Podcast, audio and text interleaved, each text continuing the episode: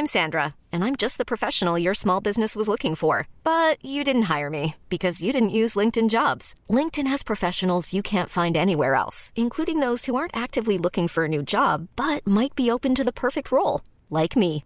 In a given month, over 70% of LinkedIn users don't visit other leading job sites. So if you're not looking on LinkedIn, you'll miss out on great candidates like Sandra. Start hiring professionals like a professional. Post your free job on linkedin.com/achieve today. Lo cuento, te lo cuento. Tu dosis diaria de noticias.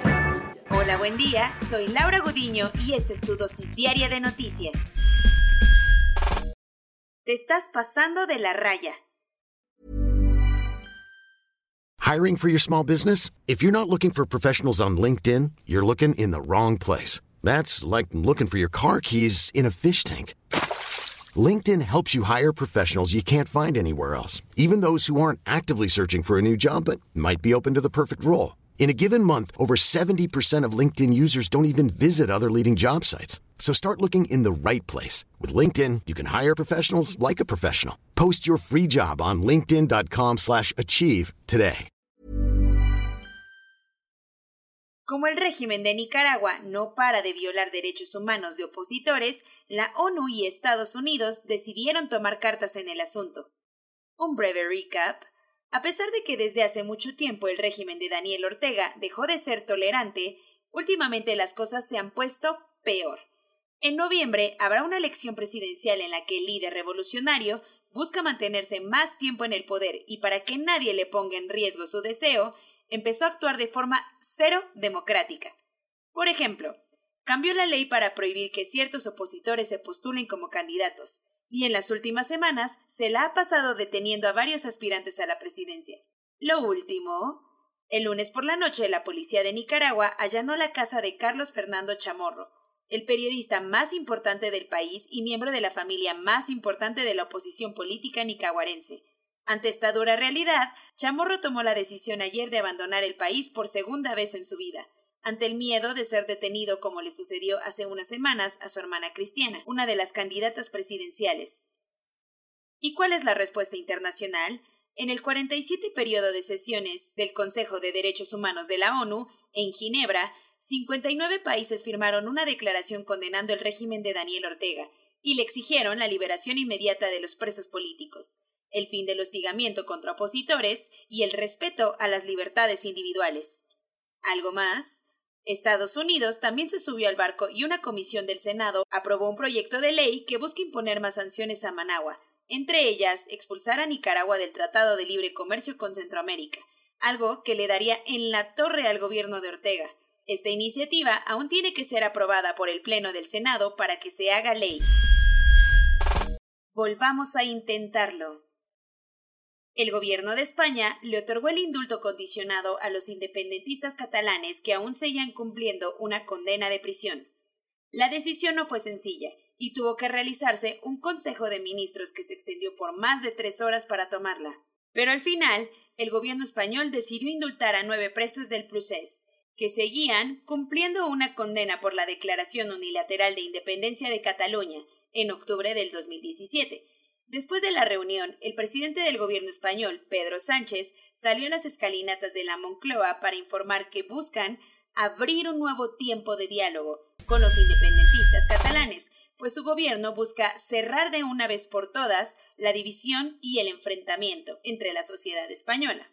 Los indultos serán parciales y estarán condicionados a que los presos no cometan un delito durante los próximos años. Por ejemplo, Oriol Junqueras, el ex vicepresidente de la Generalitat, estará bajo la mirada por seis años, mientras que Jordi Sánchez, quien presidiera la Asamblea Nacional Catalana, estará condicionado por cinco años.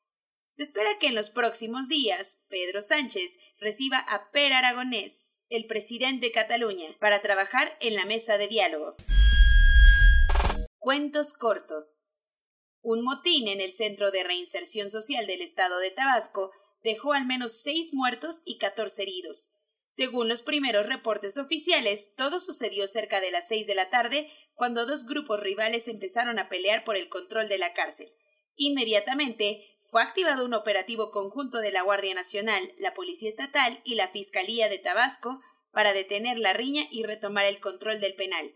Hasta ayer por la noche aún no había mucha información sobre el motín, pero testigos aseguran que muchas camionetas del servicio médico forense entraron al centro. Una investigación de El País volvió a exponer los trapitos sucios de Elvester Gordillo, la todopoderosa expresidenta del Sindicato Nacional de Trabajadores de la Educación. Como varios políticos priistas, la maestra intentó esconder 6 millones de dólares en la banca privada de Andorra durante abril del 2012 a través de una compañía holandesa.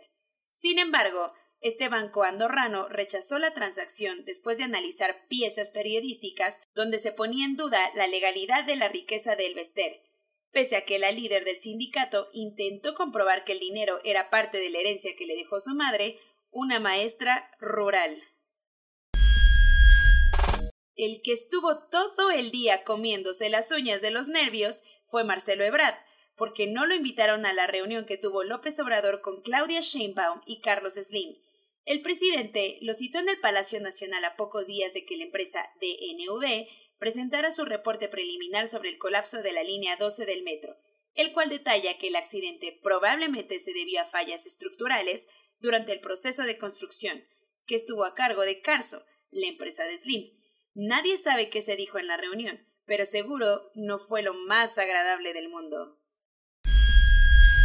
Joe Biden está a nada de robarle el apodo de The Porter in Chief que tenía su compadre Barack Obama. Resulta que un nuevo reporte de Human Rights First encontró que cerca de 3.300 migrantes centroamericanos que han sido regresados a México por el gobierno estadounidense a partir de enero han sido víctimas de secuestros, violaciones, tráfico de personas y agresiones. El reporte documenta los casos desde el 20 de enero fecha en la que Joe Biden tomó protesta, y hace énfasis en que el nuevo gobierno de Washington ha mantenido una política de expulsión fronteriza conocida como Título 42. El alcalde de Múnich quiso aprovechar el partido de Alemania contra Hungría de la Eurocopa, que se jugará en el Allianz Arena, para protestar contra las políticas homófobas del premier húngaro Viktor Orbán, por eso, su intención era iluminar el estadio con los colores de la bandera LGBT, pero la UEFA le negó la petición. Según el máximo órgano del fútbol europeo, poner esa iluminación iría en contra de sus reglas sobre mantener la neutralidad en temas políticos y religiosos. Desde que se enteró de la noticia, el alcalde Dieter Reiter puso el grito en el cielo y calificó de vergonzosa la decisión. El Vaticano quiso regresar a las épocas donde era el mandamás de Italia y le pidió al gobierno de aquel país que detenga un proyecto de ley que busca criminalizar la homofobia en todo el país. El secretario para las relaciones con otros estados del Vaticano aseguró que la iniciativa legislativa presentada por el gobierno italiano va en contra de un tratado firmado con Italia en la década de 1920, en el que se aseguran los derechos y libertades de la Iglesia Católica, para muchos, la nota diplomática enviada por la Santa Sede es una injerencia pocas veces vista ante las políticas de Italia. Corona News. En México, el número total de vacunas puestas es de 40.700.954. El número de personas vacunadas con esquema completo es de 16.695.831. Esto representa el 18.66% de la población mayor a los 18 años. Las autoridades de la Ciudad de México avisaron que la aplicación de la segunda dosis de la vacuna Pfizer para las personas de entre 50 y 59 años iniciará el 28 de junio en seis alcaldías. Marcelo Ebrard informó que México donará vacunas de AstraZeneca envasadas en nuestro país a Guatemala, El Salvador, Honduras, Jamaica y Trinidad y Tobago. Hugo López Gatel dijo que es posible que este fin de semana se observe un repunte de hasta 18% en los contagios de la enfermedad. La Casa Blanca reconoció que no llegarán al objetivo de vacunar al 70% de la población antes del 4 de julio, pero no por falta de vacunas, sino porque la gente no quiere vacunarse. El primer ministro de Israel, Naftali Bennett, reconoció que el país está experimentando un nuevo brote, sobre todo entre la población joven, por lo que pidió evitar los viajes internacionales. La OMS manifestó su preocupación porque la UEFA está relajando las medidas en las sedes de la Eurocopa, esto luego de que el estadio de Wembley incrementara la capacidad de aficionados que recibirá para las fases finales. Rusia reportó ayer 546 muertes ligadas al coronavirus en un solo día, el mayor número desde febrero. De acuerdo con una investigación de Credit Suisse, la pandemia dejó 5.2 millones de nuevos millonarios en todo el mundo. Soy Laura Gudiño y esta fue tu dosis diaria de noticias. Hasta mañana.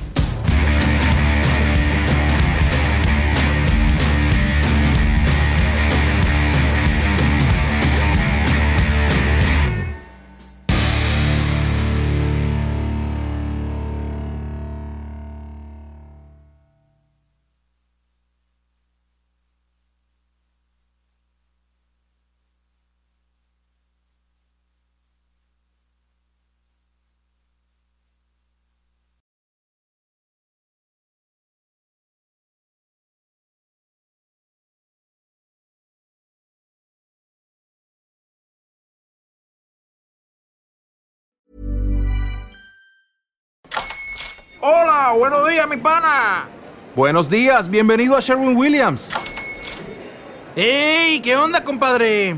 ¿Qué onda? Ya tengo lista la pintura que ordenaste en el ProPlus app. Con más de 6.000 representantes en nuestras tiendas listos para atenderte en tu idioma y beneficios para contratistas que encontrarás en aliadopro.com. En Sherwin Williams somos el aliado del PRO.